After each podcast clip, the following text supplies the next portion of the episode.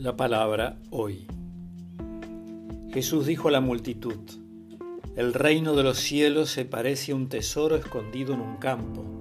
Un hombre lo encuentra, lo vuelve a esconder y lleno de alegría vende todo lo que posee y compra el campo.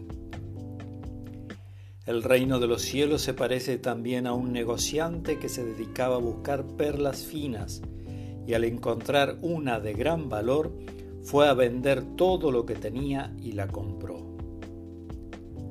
De San Mateo.